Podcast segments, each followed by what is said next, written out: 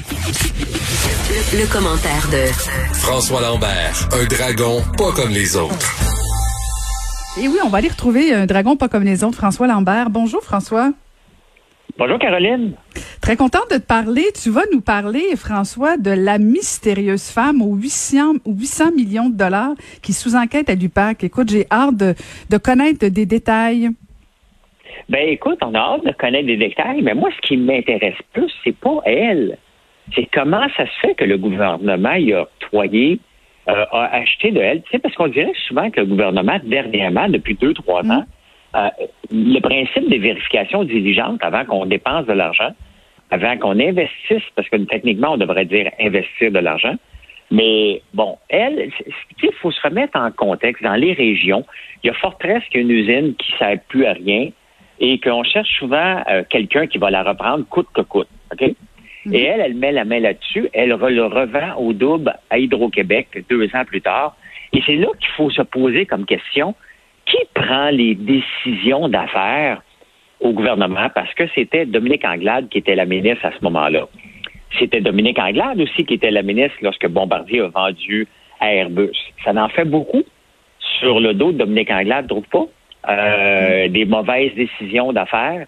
Euh, Pierre Fitzgibbon n'est pas euh, pas blanc comme neige non plus, hein, qu'on soit le que moi, moi j'en reviens pas encore qu'on a investi dernièrement dans le lithium, euh, qu'on a investi dans un ballon que personne ne veut, un ballon dirigeable pour transporter des maisons dans le Grand Nord. Tu sais, à un moment donné, il faut, le principe d'imputabilité, euh, on dirait qu'il fait défaut. Et moi, honnêtement, j'ai hâte de voir ce que l'UPAC. Le problème avec l'UPAC, Caroline, je ne sais pas si tu es d'accord avec moi, mais ils n'ont pas amené grand-chose à date à part des chicanes internes. Hein. Mm-hmm, mm-hmm. Donc, euh, que l'UPAC s'en mêle, euh, Vicky, c'est qui cette dame-là, Vicky Lavoie? Euh, c'est peut-être intéressant à savoir, mais ce qui m'intéresse plus, c'est comment ça se fait que le gouvernement a donné un contrat avec euh, à, cette dame-là pour le racheter. Tu sais, je l'ai visité, je suis passé devant, j'ai été donné une conférence il y a deux ans à Chibougamau, puis je voulais aller voir la fameuse église de Chapelle où il y avait eu le feu. Et je suis passé justement, on m'avait présenté cette, cette usine-là de biomasse et euh, là, on apprend que ça a l'air être nébuleux un peu, qu'il y a une usine de tomates qui va être à Chibougamau. Tout là, tu sais, moi, moi j'étais impressionné de voir cette usine-là et tout, la patate. Mais quand tu apprends derrière tout ça, tu fais comme Ah ouais, ça n'a pas l'air propre maintenant. Tu sais. Mm-hmm. Je sais pas ce que tu en penses, mais pour moi, euh, pour, pour moi, c'est le, celui qui a le contrat. Parce que, tu sais, c'est tellement bizarre. Moi, là, je veux dire, j'en achète des entreprises et la première chose que je fais, un, Gérard, que j'achète les actions d'une compagnie parce que je veux pas être prêt avec le passé. Donc, comment le gouvernement a pu donner de l'argent sans vérifier? Et tu sais, moi, là, je veux dire, si quelqu'un achète une entreprise, est capable d'en vendre le double deux ans après, je vais lui demander, mais qu'est-ce que tu as mis là-dedans? Qu'est-ce que tu as fait? Combien tu l'as payé? C'est des questions de base en entrepreneuriat euh, on dirait que le gouvernement ne le fait pas. Moi, je Puis la question, François, euh, puis M. Fitzgibbon euh, l'a posé euh, publiquement. comment ça se fait qu'Investissement Québec a, pris 100% du risque, 100% de l'entreprise? Et semble-t-il que c'est rare qu'Investissement Québec va, va en prendre 25, 30, 40% mais 100 euh, c'est plutôt, c'est plutôt étonnant et, et euh, puis la, la, réalité, c'est que là, Dominique Anglade est rendue dans l'opposition. Est-ce qu'elle est tenue de répondre? Euh, J'ai hâte de voir moi si, si l'UPAC va, va finalement aboutir parce que tu as tellement raison. L'UPAC là m'épuise moi parce que euh, on nous avait promis tellement de choses avec l'UPAC et finalement, ben quoi, ils ont, ils ont arrêté deux personnes. Euh, puis c'est un gros pétard mouillé.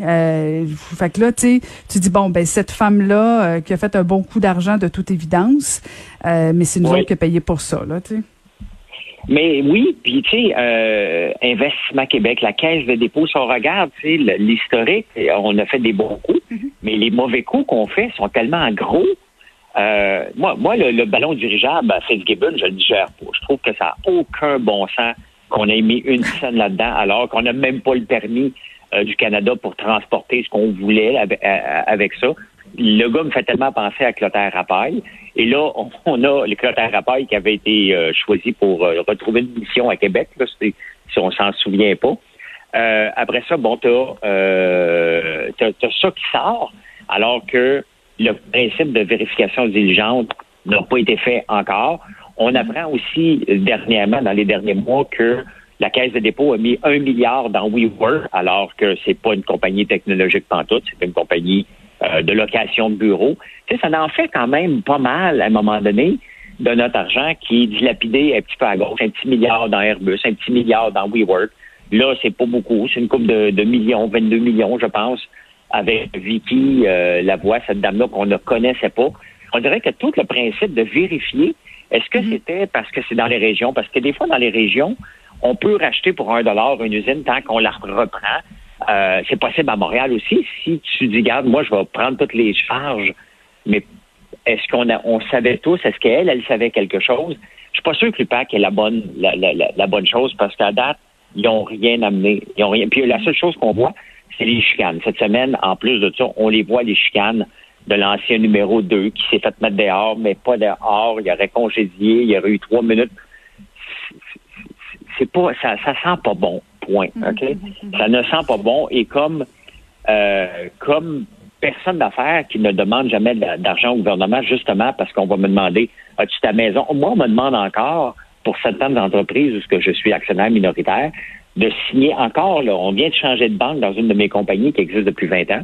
On me demande encore mes états financiers, euh, tout encore un paquet d'affaires de base. Et Investissement Québec, lui, demande absolument rien à un moment donné, il faut faire qu'il y ait le principe d'imputabilité et que si tu manges, tu ne fais pas ta job, tu la perds, tout simplement. Mm-hmm. C'est ça qu'il va ben, falloir faire.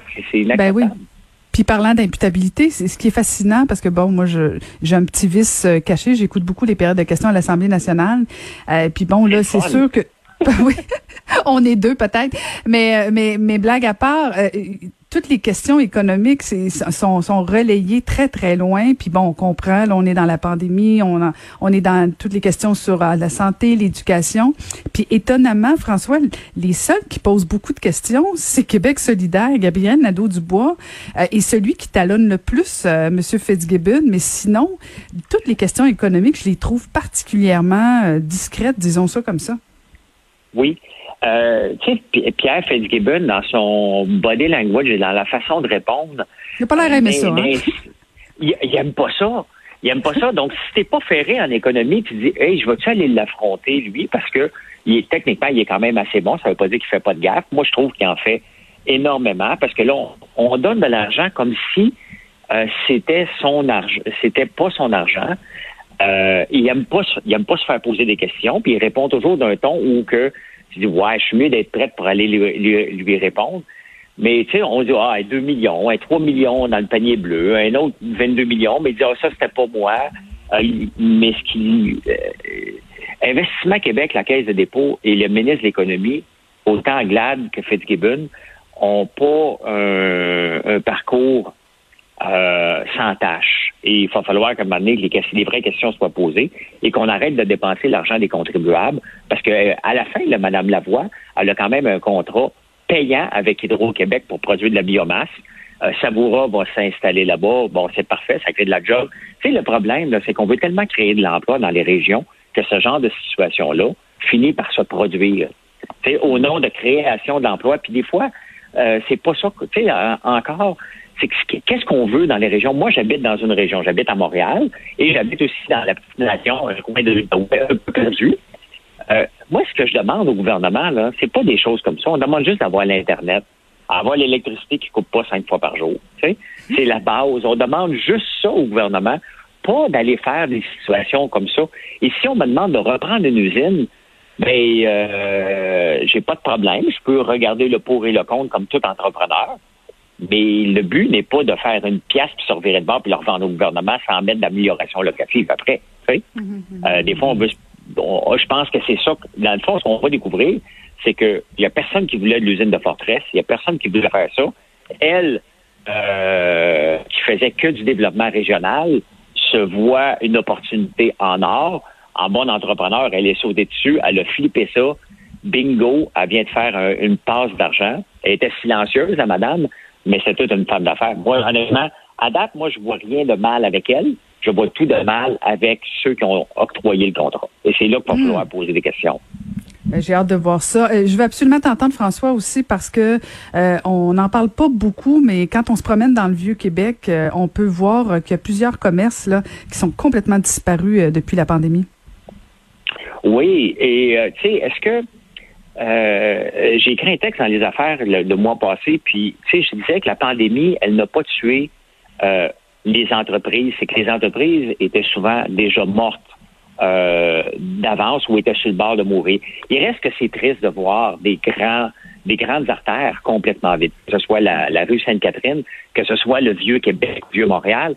La réalité, c'est, Caroline, c'est que euh, ces gens-là étaient basés que sur le tourisme, le tourisme étranger, où on va leur vendre des choses que le Québécois ne veut pas acheter. Et je pense que s'il y a une leçon à retenir des six derniers mois, c'est qu'on a oublié le tourisme québécois dans tout ça il n'était pas important à nos yeux parce que ce qu'on voulait, c'était de vendre un T-shirt marqué euh, Je m'en fous avec des sacs.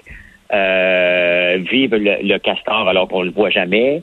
Euh, de vendre du sirop d'érable, la petite bouteille de 100 ml, 25 pièces, alors que normalement, elle vaudrait, faudrait la vendre Drapeau du Québec fait en Chine. Exactement. Donc, tu sais, on a visé la trappe touriste un peu trop fort et lorsque la manne est tombée, ben, les hôtels tombent.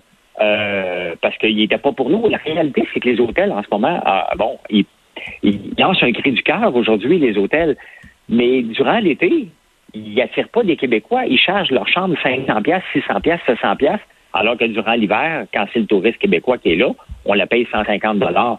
Donc, une leçon à retirer.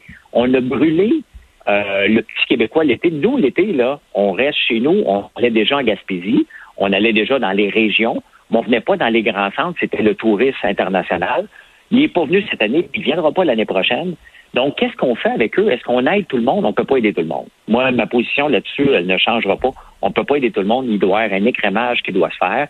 Euh, ça va faire mal, ça va saigner comme les compagnies aériennes.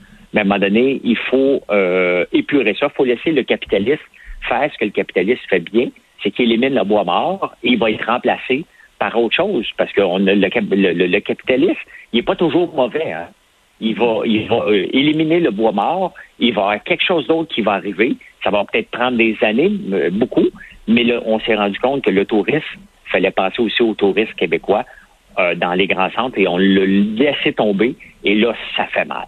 Ça fait mm. mal. Ça va faire mal pour plusieurs années. Malheureusement, le gouvernement ne peut pas sauver des industries qui n'ont pas pensé aux Québécois en premier lieu.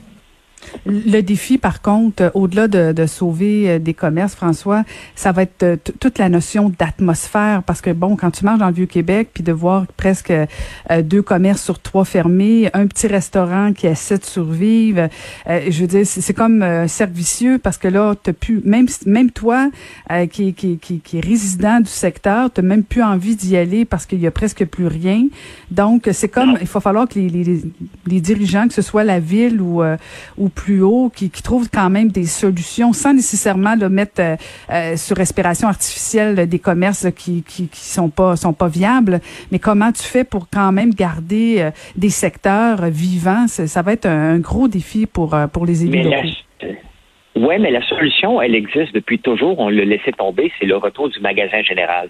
Des magasins avec une arme des magasins avec des gens qui te reconnaissent et qui te parlent et qui mhm. te traitent en, ils te traitent comme pas comme un client, comme un ami et qui savent tes besoins. Et c'est ça qui a tout été avec la, venue des grands centres commerciaux. Cette partie-là a complètement été, a été mise de côté. On n'a pas développé l'expérience client, l'expérience unique de, de, de, te faire reconnaître, de te faire raconter l'histoire du magasin. C'était plus important. Tu allais magasiner, tu avais l'impression de déranger les gens qui étaient là.